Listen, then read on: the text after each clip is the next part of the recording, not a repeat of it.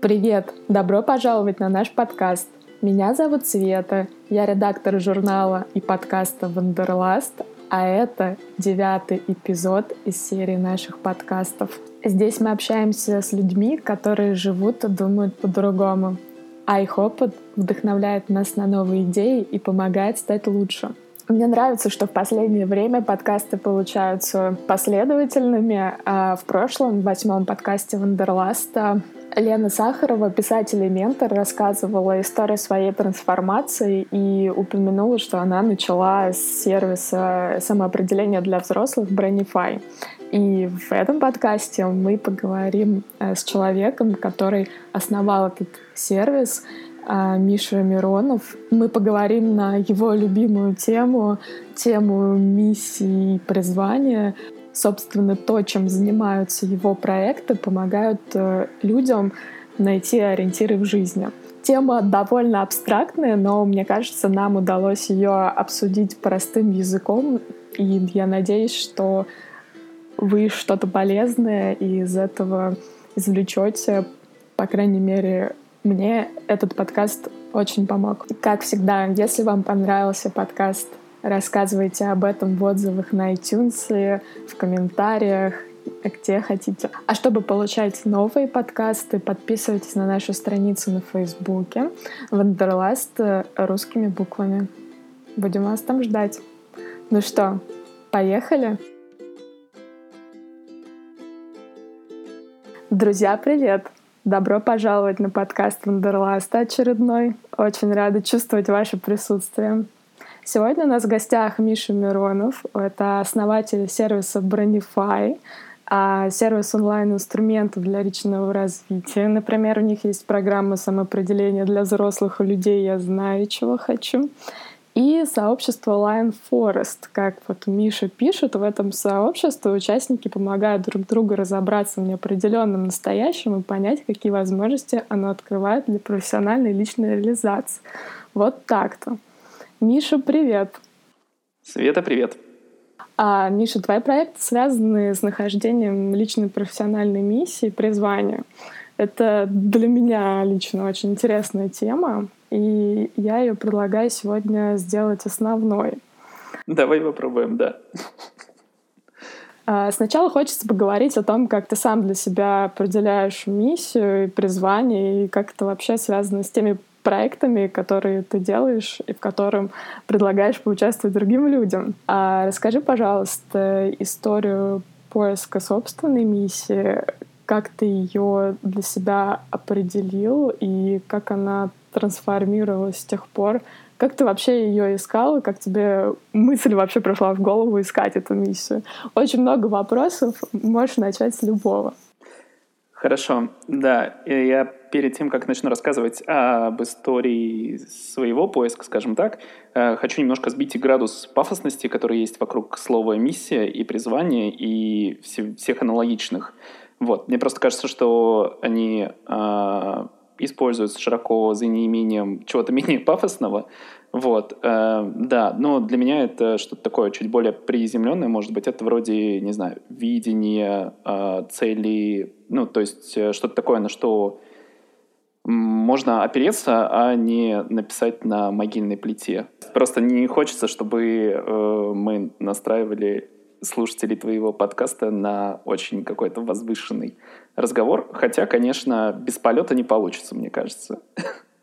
Немножечко поднимемся над обыденностью, но не очень высоко. Но не очень высоко, да. Вот. Да, у меня действительно есть э, личная миссия. Ну, опять же, повторюсь, что это просто такая удобная формула, с помощью которой можно объяснить, что это такое. Да, вот э, фраза, которую я использую как ориентир – а, сразу могу ее озвучить, да, что там, я понимаю свою миссию как э, ну, следующим образом определяю для себя. А, мне бы хотелось объединять людей, чтобы сделать мир более свободным, осознанным и счастливым. Вот, какой-то такой набор из слов. Конечно же, не случайный. Очень красивый набор, да. Как ты до него дошел? До этого набора? Да, началось, конечно, не с полета, наверное, а наоборот с падения, потому что у меня в 2013 году начались какие-то сложные времена, причем сложные по всем фронтам. Это были какие-то семейные потрясения и сложности а, в личном, и, конечно же, в такие моменты обязательно примешивается еще и работа. И все как-то навалилось одновременно на меня, и создало такое ощущение, что пора чего-то менять. Кажется, что жизнь к тебе стучится и хочет тебе что-то сказать. Вот. А, я решил начать с профессионального, наверное. Вот. То есть э, одна из мыслей, на, которых я, на которой я себя поймал в тот момент, была следующая, что я вот каждый день прихожу на работу, приношу туда свое время, свою энергию, и они конвертируются в то, в чем я смысла особо не вижу. Ну, то есть, э, если прямо грубо говорить, да, что как будто бы я трачу свое время впустую. Вот. И я задал себе вопрос, а вообще мне вот так вот хочется, то есть э, год за годом конвертировать свое время, энергию во что-то такое, что для меня большого смысла не имеет, или все-таки я буду использовать, э, там, не знаю, свои усилия на что-то более осмысленное.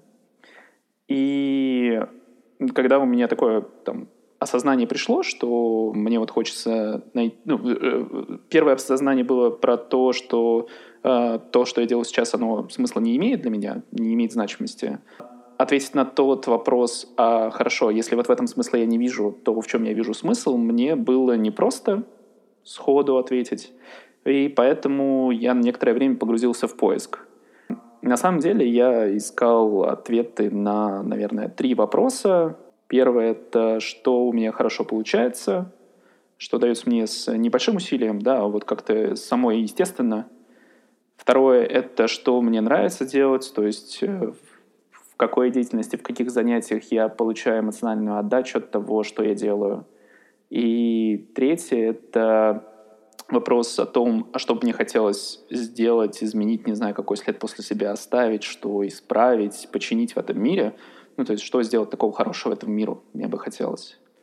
Вот. И как-то вот вокруг этих трех вопросов э, я, наверное, два месяца вертелся. У тебя так развита самая рефлексия, а ты в какой категории до этого работала? Что-то было связано с психологией или нет? Как ты эти вопросы вообще себе придумал задать? Ну, мне кажется, что я, сколько себя помню, был размышляющим, вот, а, но профессионально это не было, наверное, связано. Ну, как бы, нет, я вообще э, на тот момент работал в продажах, вот, и занимался продвижением там IT-продукта на рынок. Э, вот, и да, то есть эта работа не была связана. Немножко э, с рефлексией была связана предыдущая-предыдущая работа, э, что я там работал в ISIC, Международной молодежной организации, и там у самой организации есть какая-то большая миссия, и э, было много поводов а подумать вообще на тему того, какой смысл имеет та деятельность, которой ты занимаешься. Вот. И, в принципе, там, наверное, да, была такая рефлексивная культура, то есть ну, периодически возникало просто место, пространство для того, чтобы подумать вообще, что ты делаешь-то. Вот. И мне кажется, что, может быть, там, да, просто это отточилось. То есть моя, э, моя, моя, моя склонность к размышлениям вообще или к рассудительности вообще, она еще там обтесалась об какие-то конкретные, не знаю, там рефлексивные методики, которые в Вайсике использовались. Ты определил свою миссию, такую очень красивую фразу выбрал. И для чего эта фраза тебя слушает? Для вдохновения или как-то ты с ней, э, как-то ты на нее по-особому ориентируешься, может, там раз в день ее читаешь из тетрадки, чтобы принимать решения согласно своей миссии. Вот как ты с ней работаешь дальше? Еще только короткий флешбэк назад я сделаю вот к вопросу о поиске самой миссии. Да, конечно. Я действительно там два месяца размышлял вот конкретно над этими вопросами, которые уже озвучил, и общался с людьми, чтобы больше материала размышлений, для размышлений было, и там, не знаю, книжки какие-то читал. А, но в конечном итоге это просто, скажем так, кликнуло. То есть не было такого момента, что я сказал себе, все, Мишаня, сейчас вот у тебя есть один час, ты садишься с листочком бумажки, и после э, этого часа ты показываешь мне результат. Вот. Такого не было. Это не волевое усилие, это из, из недр подсознания да. к тебе выплыло. Да, да. Да, оно тогда родилось, и это такая была версия 1.0, не знаю, 0.9, неважно. Ну, в общем, одна из версий была. Самая первая версия появилась, да, вот так вот просто кликнула, и оно пришло. А, просто вот эти вот, э, там, набор этих слов, он выразил то, что я думал о себе, наверное. Вот. Наверняка это был не, идеальный набор слов, но вот просто на тот момент он э, хорошо зафиксировал все мои размышления. И отвечая на твой вопрос о том, а, как я это использую, а, это для меня такой фильтр активности в первую очередь. То есть э, у меня эта миссия нигде не распечатана, я не устанавливал ее как скринсейвер на компьютер. А, возможно, я там где-то иногда ее использую, как напоминание там себе и иногда даже в публичном пространстве, чтобы это был еще такой коммитмент, обязательство, взятое на себя.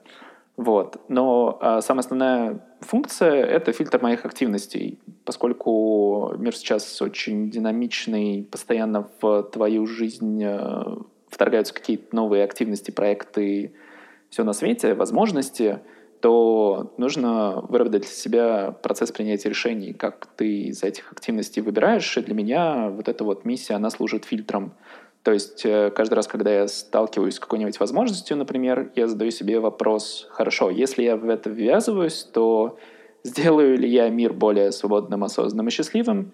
Если ответ утвердительный, то я ввязываюсь. Если не утвердительный, то, скорее всего, не ввязываюсь.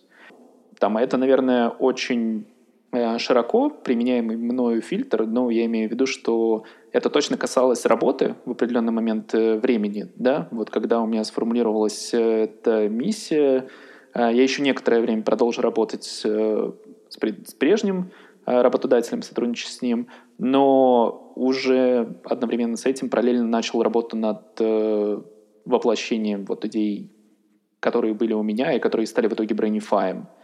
Э, то есть это точно касается работы, но, с другой стороны, каких-то сайд-активностей это тоже касается. То есть э, ты в начале подкаста упомянула сообщество Align Forest, он точно вырос из э, соображений этих, этой миссии, вот, потому что там сообщество, мне кажется, один из способов реализации этой миссии, вот, объединять людей, чтобы сделать мир более осознанным, я не знаю, вот, там, ребята этим, это друг другу и помогают делать на самом деле. Я вовлекался еще в какие-то, не знаю, например, мероприятия, ивент-проекты. Например, в Москве в 2013 году проходил, или 2014, ну, в общем, вот в тех годах проходил форум uh, Winning the Hearts о том, как uh, вести бизнес гуманно, о том, как uh, завоевывать сердца клиентов, сотрудников и все на свете. И когда я познакомился с командой, понял, что их ценности мне очень близки. Поскольку была возможность э, чем-то ребятам помочь, то я с удовольствием это делал. Вот, то есть на самом деле просто, да, для меня прежде всего это там фильтр э, де- деятельности и занятий, в которые я вовлекаюсь или не вовлекаюсь. Почему люди приходят к тебе в Brainify или в Lion Forest чаще всего одно и то же или у всех людей что-то разное болит?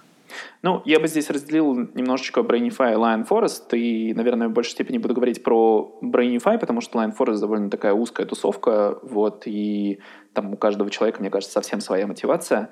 А, а что касается Brainify, а, ты упоминал, что такой сервис для личного развития, и, в частности, там основная программа, которая у нас есть, у нас флагман — это программа «Я знаю, чего хочу», самоопределение для взрослых людей. Здесь к нам обычно приходят люди, которые зашли, э, чувствуют, что зашли в некоторый карьерный тупик.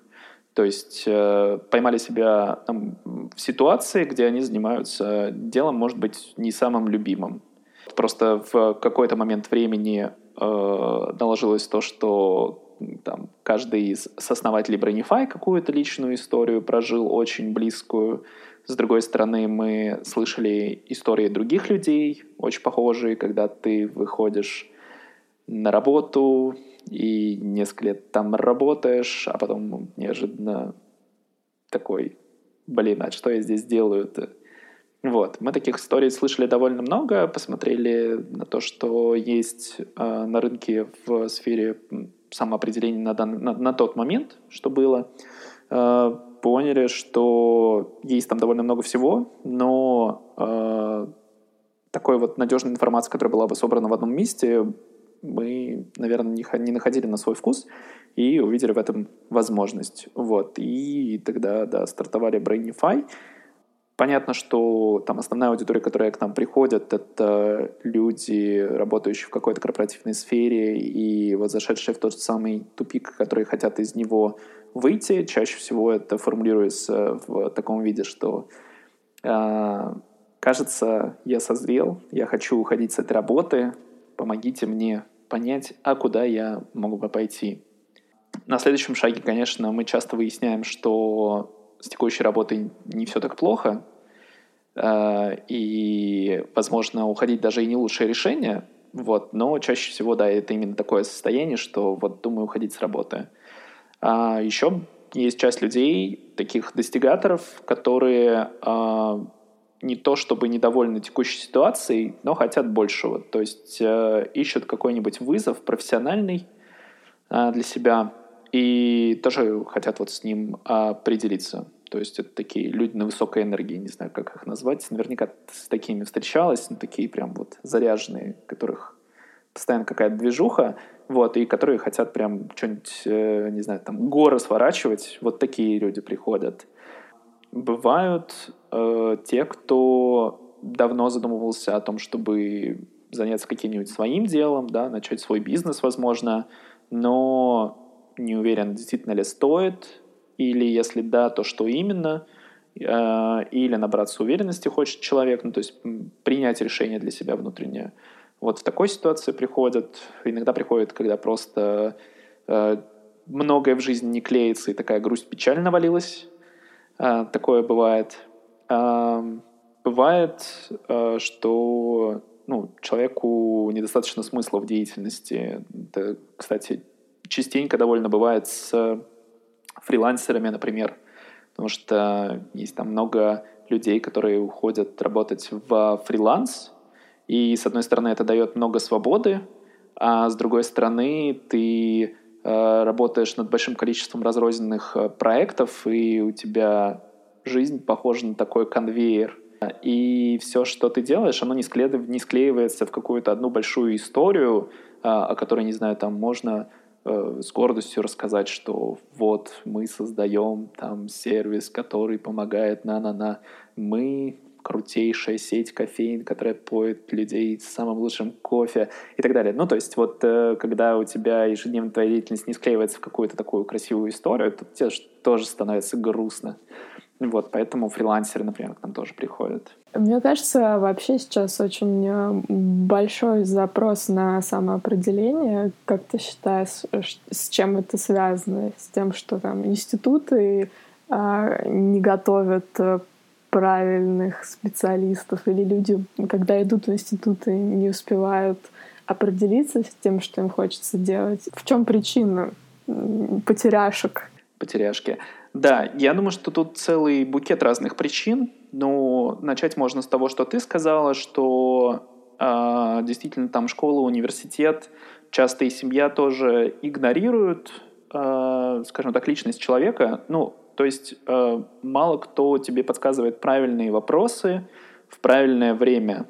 То есть мало тебя спрашивают в школе или университете, чувак, а вот вот от чего тебя реально драйвит, вот так, что дрожь появляется у тебя, вот, то есть что тебя завораживает, что тебя вызывает самый вот искренний интерес, или а что у тебя получается лучше всего, то есть вот ну, в чем бы ты хотел стать мастером?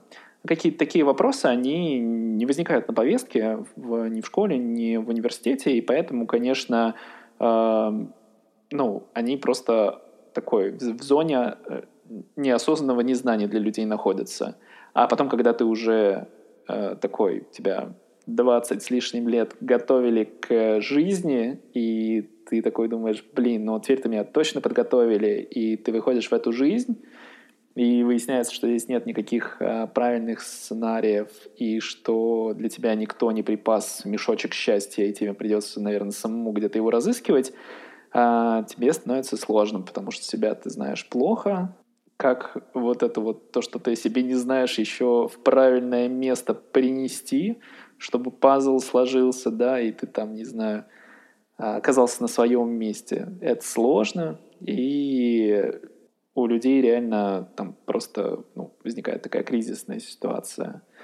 Вот, то есть э, первый корень, конечно, там это просто система образования, которая вопрос самоопределения практически игнорирует, за исключением, может быть, какой-нибудь э, дополнительной э, образовалки. То есть э, есть там, не знаю, э, лагеря профориентационные, еще какие-то проекты, родители, которые заботятся о своих детях, еще их туда посылают, а так многие не посылают никуда. Поэтому, во-первых, э, там вопрос проигнорирован. Во-вторых, эм, ну, все тебе... Ну, сейчас почему, может быть, тоже растет спрос на тему самоопределения, э, это потому что общество, масс-медиа, подкасты, вот вроде того, который мы с тобой сейчас записываем, постоянно подкидывают эту идею, что, чувак, нужно разыскать свое призвание, следовать за своим сердцем и делать то, что ты любишь, и так далее, и так далее, и так далее. То есть э, э подпитка этой идеи,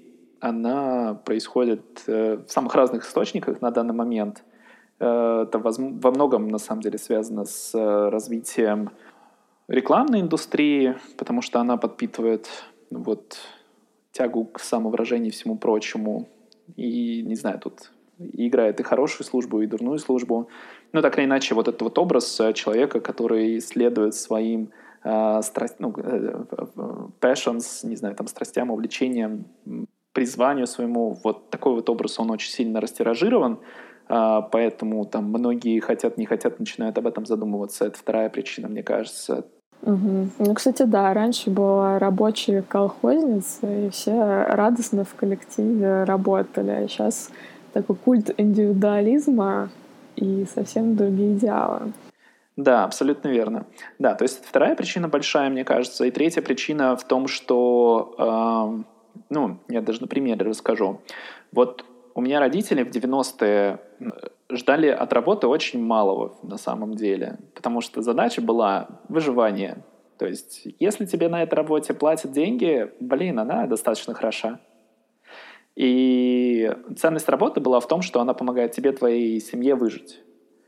А сейчас, хотим мы этого признавать, не хотим мы этого признавать, все равно благосостояние у многих людей, оно улучшилось, и реально работа для многих-многих людей перестала быть средством к выживанию. Э, здесь, конечно, сделаю ремарку и скажу, что все равно большое количество людей э, живет за чертой бедности, но на самом деле те, кто живет за чертой бедности, у них и не стоит вопрос о самоопределении, поиске призвания и так далее, и так далее, и так далее. Вот. Просто тех людей, которые не за чертой бедности, которым не нужно работать только, чтобы выживать, их стало гораздо больше. И поскольку работа им уже э, ну, не только стала средством выживания, она автоматически там, в своем значении поднялась по пирамиде Маслоу еще на одну-две ступеньки, и вот стало важно еще и самоактуализация, и самовыражение, и самореализация. И поэтому как только там, ты избавился от дискомфорта, который есть у тебя в жизни, тебе сразу захотелось чего-то большего. Вот, поэтому, мне кажется, тоже э, у многих актуализировался вопрос о том, а, хорошо, э, что дальше? Вот я уже раз зарабатываю достаточно денег, почему я все еще несчастливый? И люди начинают искать самореализацию. А по вашему опыту, во сколько лет э, начинается вот этот зуд э, что-то поменять, что-то я вот несчастливый какой-то, не реализовался? Есть какие-то временные рамки или в целом так где-то от 20 до 50? А, от 20 до 50, нет, от рождения и до смерти, мне кажется. А, на самом деле есть, конечно же, такие пиковые возраста, которые особенно давят на человека, обычно связаны с круглыми цифрами. То есть, когда тебе скоро стукнет 30, 35, 40, 45 и так далее, а ты, хочешь не хочешь, начинаешь задумываться о том, блин, а вот э, так ли я себе представлял свои 30 лет? Вот. И, ну, я даже думаю, что это не то, чтобы сами по себе цифры какое-то магическое значение имеют, просто они, правда же, встречаются, ну, то есть, не знаю, там, круглые цифры встречаются реже. Поэтому, когда они подходят, а, тебе всякие друзья начинают говорить, о, ну что, скоро тридцатник, вот. Ну, то есть, и вот это вот давление извне тебя тоже подталкивает, э, ну, оказывает на тебя давление, да, там, ты начинаешь думать, рефлексировать, да, блин, а что я делаю со своей жизнью? Вот, поэтому, во-первых, вот все круглые даты обязательно точно, ну, коррелируют со всплеском рефлексии. Но на самом деле то, что мы замечаем сейчас, это то, что возраст, в котором люди впервые начинают об этом задумываться, он постоянно снижается. То есть э, вот мои родители, например, да, там, может быть, впервые вообще задались вопросом о том, что, блин, а может быть я и не совсем делаю то, что мне нравится, а может быть я и могла бы или мог бы делать то, что мне нравится. Вот это произошло ближе к 50 в первый раз вообще, в принципе. Об этом задумались. Вот. А на фоне этого я вот, например, периодически общаюсь со студентами, и уже у них слышу такие вопросы. Вот как бы мне выбрать такое место работы, э, которое соответствует тому, кто я есть. То есть как бы сделать так, чтобы работа была продолжением меня и так далее, так далее, так далее. Вот. Кажется, что возраст рефлексии, он молодеет. А твои родители, они прошли твою программу? А, у нас с родителями есть много разных форматов общения. ну, то есть им не обязательно проходить программу, мы можем просто пообщаться. Да. Ну, то есть э, в, в действительности мы тоже говорим это на самом деле и про, про нашу программу, что, э, в общем-то, не обязательно проходить именно ее, можно пообщаться с каким-нибудь специалистом, который в этом разбирается, то есть с коучем или, может быть, психологом или карьерным консультантом или кем бы то ни было еще. Если это окажется профессионал, то он вполне себе поможет. Ну вот, какой ты честный. Почему ты не сказал бы, это уникальная программа, которой не было и не будет, и если вы ее не пройдете, счастья нет, не, не будет в вашей жизни. Но все-таки у вас, получается, она уже структурированная, обкатанная, и кому-то она помогла. Правильно? Да, оно структурированное, обкатанное, кому-то помогла. Да, но на самом деле э, мы ее делали с идеей о том, что, во-первых, в России нет культуры хождения к специалистам, и поэтому вот сценарий, который который я писал, он на самом деле не всем будет комфортен. То есть многим комфортнее пообщаться с интерфейсом. И это, с одной стороны, просто что нет культуры, а с другой стороны, э, нет прозрачности здесь и понимания заранее вообще, я к толковому человеку попаду или не к толковому. То есть ты не можешь быть на самом деле часто уверен в качестве услуги до того, пока ты не, пока ты не вписался. Вот. Ну и еще момент такой, что хороший специалист, он будет, ну, скорее всего, кратно дороже по сравнению с тем, что э, мы предлагаем. Ну, то есть даже, даже я так скажу, что один час работы эксперта, с которым мы записывали, а, делали вместе, разрабатывали программу, э, он стоит, по-моему, в четыре раза дороже, чем у нас программа стоит. То есть, э, на самом деле, этот инструмент там, э, он просто еще и доступный, просто там по деньгам. А вы у себя в блоге рассказывали, что есть э, большая разница вообще между работой, карьерой и призванием. А как ты их разделяешь? Да, ну, там можно такие границы провести, что работа — это какая-то такая деятельность, которая э, помогает тебе менять свой труд на деньги, ну, то есть, на самом деле, обеспечивать твои какие-то базовые потребности. То есть, вот работа — это просто э, источник средств к существованию. Давай вот так вот это определим. карьера подразумевает твое профессиональное развитие, что там карьера, э, что работа не просто приносит тебе деньги, но еще и помогает тебе э, профессионально расти, овладевать мастерством в какой-то сфере, которая важна для тебя. Вот. И это карьера. А призвание, призвание это, в принципе, можно считать там продолжением карьеры, потому что это, скорее всего, связано и с твоей профессиональной реализацией, то есть когда ты реализуешься как профессионал. Но когда в этом начинает еще большую роль играть служение, то есть когда я реализовываюсь профессионалом не просто потому, что для меня важен там рост и это интересная для меня сфера, а еще потому, что это делает какой-то значимый вклад. И вот тогда это становится, наверное, призванием. То есть когда сочетается твоя профессиональная сила какая-то с, э, со, со служением. Вот. И если, если все-таки поднять наш с тобой подкаст на высоту над буднями, да, то это профессионализм плюс служение. Высоту, да. Когда ты почувствовал, что у тебя эти звезды профессионализма и призвания сошлись вместе? Или ты еще не почувствовал этот момент? А, мне кажется, что это такое состояние, в котором довольно сложно удержаться. Ну, то есть э, это не похоже на статическую систему. Пока что, по моим наблюдениям, это не похоже на статическую э, систему. Иногда ты ловишь прямо это состояние, когда у тебя вот все складывается, ты по максимуму вовлечен в текущую деятельность там, как профессионал, и при этом она вот максимально соответствует тому, что бы ты хотел сделать хорошего для этого мира.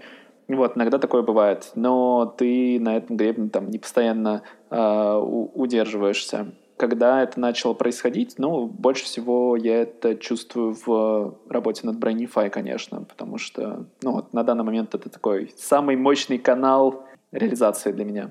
То есть тебя удерживает в этом состоянии реализованности твой проект. Да. А еще ты много пишешь про менторство.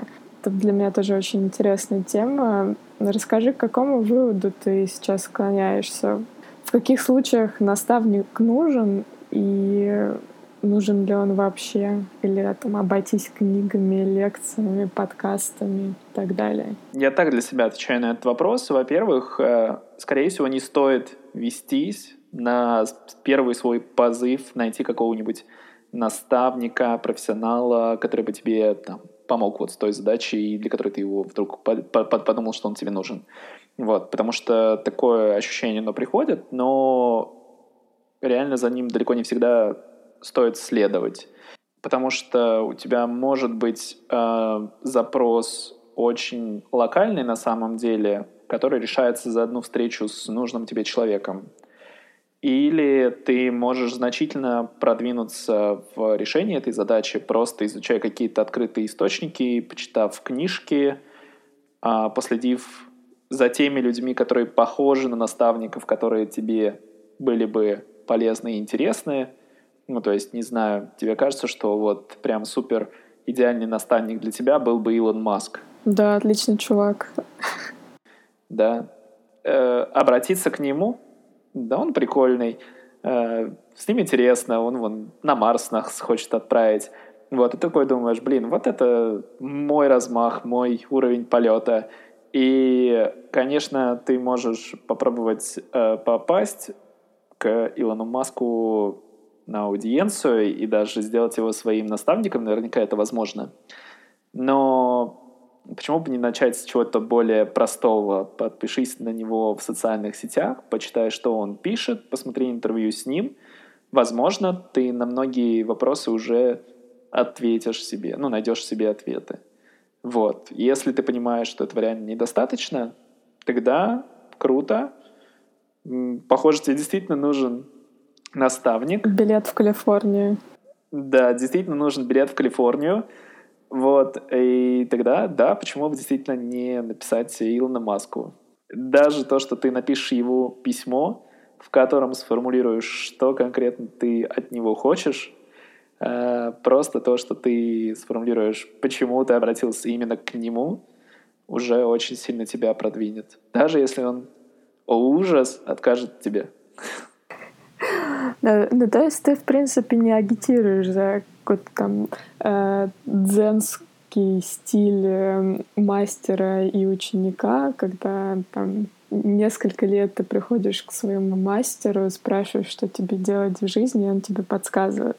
Ты сам э, в себе все перевариваешь информацию, и ты как сам себе ментор получается. Ну, я скорее за то, что до своего учителя тоже нужно дорасти. То есть, э, если мы вспомним историю дзенскую, часто обучение у мастера начинается с того, что он тебя просто игнорирует. А он тебя игнорирует, потому что ты к нему пришел, э, руководствуясь какими-то внешними причинами, но реально запроса и реально готовности быть учеником у тебя еще не вызрело. Вот, поэтому я, в принципе, наверное, в том же самом ключе размышляю, просто, э, ну, как бы говорю, что, а может, и не стоит его вообще тревожить, этого мастера, пока еще в тебе этот запрос не вызрел. А проверить э, его зрелость легко. Реально, когда у тебя возникает позыв э, к тому, чтобы найти ментора, попробуй решить свой запрос без его участия. Если у тебя получилось, значит, он был не нужен.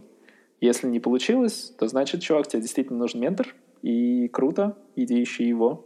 То есть, на самом деле, э, я вижу очень много пользы и смысла в отношениях наставничества учитель-ученик, и там в этом определенно есть определенная, ну, такая особая химия, э, особое электричество и э, во многих случаях передача опыта какого-то возможно только напрямую от учителя к ученику. То есть э, есть много знаний, которые невозможно передать просто через там, книжку или статью. И важен личный контакт. Вот, конечно, такие ситуации есть. Э, просто их на самом деле гораздо меньше, чем э, чем, кажется, ну, чем как, когда кажется, что они есть. Это очень круто, отношение учитель-ученик. Просто это не всегда нужно. Наверное, так. Ты говорил про книжки, которые там, тебе были интересны на эту тему. Можешь что-нибудь порекомендовать из тех книг, которые заставили тебя посмотреть на жизнь по-другому? Может, что-то ты перечитываешь э, там каждые пять лет?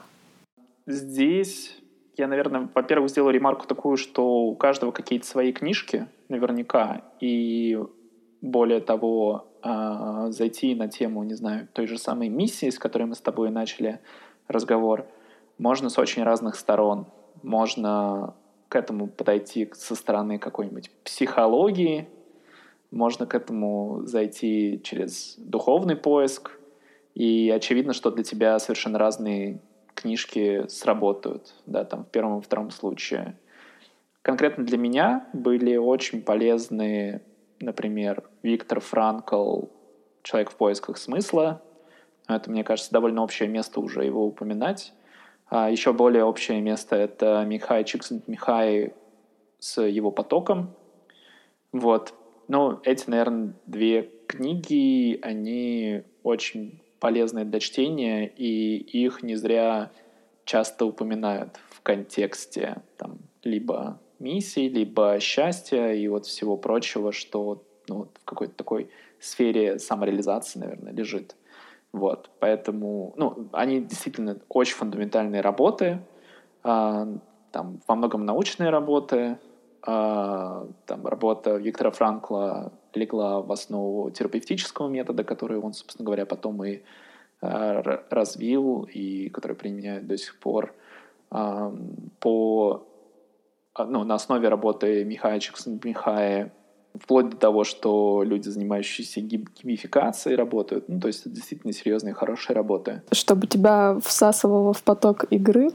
Ну, нет, э, у Чикстона Михая на самом деле более фундаментальное исследование. Он э, исследовал э, психологию оптимального переживания. То есть вообще изначально для него объектом исследования были художники, которые находятся вот в моменте творчества, какие эмоции они переживают, какие состояния они переживают, и что можно, ну, можно ли это состояние еще э, как-то использовать в других видах деятельности. То есть вот словить состояние потока и быть в нем в какой-то другой деятельности. Вот. И это переживание, оптимальное переживание, э, он исследовал, э, сделал много интересных выводов на тему вот э, этого переживания, назвал его состоянием потока, и э, ну, оказалось, что действительно это такая точка, в которой э, ты максимально вовлечен в дело, которым ты занимаешься, при этом получаешь от него максимум эмоциональной отдачи и еще там целый ряд э, очень интересных эффектов в связи с достижением состояния потока. Вот, поэтому э, его полезно прочесть, чтобы вообще знаешь, это опредметить э, состояние потока и начать его искать в своей жизни, потому что если ты его найдешь, то, скорее всего, э, это тебя здорово продвинет к поиску, не знаю, и вот такого счастливого состояния в жизни, и миссии, и чего там угодно еще. Вот. Эм, еще я бы упомянул очень попсовую книжку одну, и прям вот, которая, наверное, недостойна стоять в одном ряду вместе с Франклом и Чикстон Михай — но мы ее на полку ниже поставим. Да, это Тони Шей, э, «Доставляя счастье». Вообще он там рассказывает про то, как создал свою компанию «Запас». И что там одним из ключей к построению компании была культура счастья, которую он внутри компании стал развивать в отношении сотрудников, в отношении клиентов. И эм, Книжка довольно, повторюсь, там попсовая, но зато благодаря этому она легкая к чтению очень. При этом какие-то очень важные понятия она в тебя все равно закидывает. То есть, э, например, у него в книжке изложено несколько моделей счастья, а, которые тебе просто упрощают а, и рефлексию, и поиск в твоей собственной жизни. Там несколько красивых картинок, ты на них посмотрел, и такой типа, о, блин, реально все так просто. И такой, окей, я знаю, что делать. Вот, и в, в, поэтому как бы в противовес э, фундаментальным Франклу и Чиксон Михае, Тони Шей, он такой как бы дает простые советы, дает простые советы. Круто. Миш, спасибо тебе большое. Мне кажется, очень насыщенный такой подкаст и интеллектуально, и духовно, и всячески. Мне очень понравилось с тобой общаться. А не мог бы ты тем, кто инвестировал свое время нашим слушателям, дать какое-нибудь напутствие, если они сейчас в поисках смысла, с чего им начать вообще? Да. Ну, вообще поиск э, смысла — дело хорошее, дело благодатное, потому что если ты его нашел, то реально в твоей жизни есть очень приятные изменения. Вот, ну, то есть э, просто твое состояние действительно становится лучше, чувствуешь себя лучше каждый день. Это действительно так. Но э, искателям своей э, жизненной миссии я бы порекомендовал относиться к этому с иронией, э, во-первых. И вообще сама ирония — это очень важный ключ к тому, чтобы чувствовать себя по жизни хорошо э, и оставаться адекватным. Сама ирония рулит. Э, да, и не ждать какого-то идеального ответа. То есть э, для кого-то сработает, конечно, такой сценарий поехать на э, Випасану, 10 дней просидеть в тишине, чтобы его потом как кирпичом стукнуло и пришло озарение, что, блин, вот же мое призвание. Для кого-то так сработает, для очень многих так не сработает. К этому нужно спокойно относиться вот, в этом смысле э, какая-то какие-то действия, пробы, ошибки имеют гораздо больше пользы практической. Вот, поэтому хотел бы сделать такое напутствие. Не садиться в позу лотоса, э, не делать, не, не ставить на это, не, не ставить все на красное. Вот, просто потихонечку, потихонечку делать какие-то гипотезы о себе, возможно, о своей миссии и проверять их а, да, потом пробовать снова. Круто. А мне кажется, вообще, когда от випассаны что-то ждешь, а ты за это цепляешься и нифига не приходит. Да, это разрушает весь эффект. Спасибо тебе, Миша, большое. Удачи тебе с твоей миссией и ее воплощением. Надеюсь, все больше будет определенных счастливых людей э, в нашем мире. Ура! Пока-пока. Пока.